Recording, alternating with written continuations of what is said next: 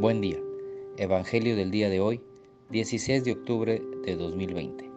Mi nombre es Ignacio Salinas, pertenezco a la Iglesia San Patricio del Ministerio de Estudio Bíblico Nazarenos Católicos.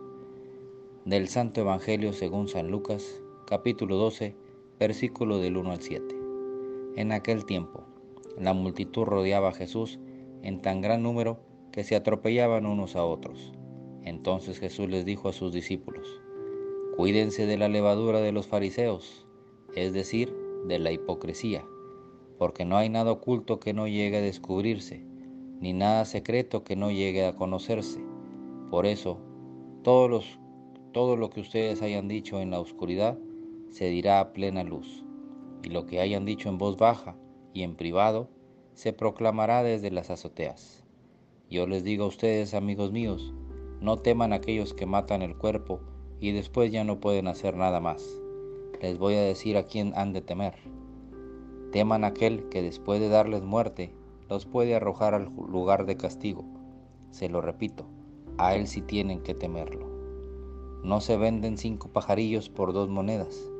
Sin embargo, ni de uno solo de ellos se olvida Dios.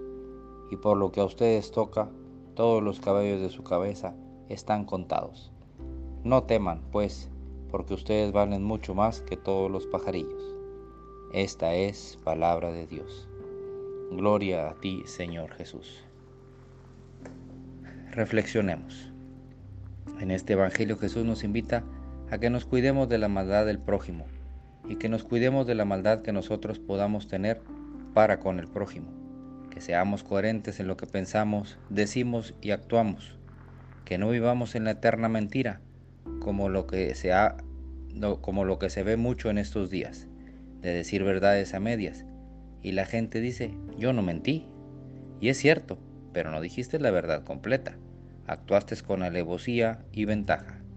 Y hoy en día debemos ser más íntegros que nunca, porque ese es lo que el mundo necesita para poder recobrar esa confianza en el prójimo y en esa confianza que Dios nos dio al dar su vida por nosotros. Oración. Nada te turbe, nada te espante. Todo se pasa, Dios no se muda.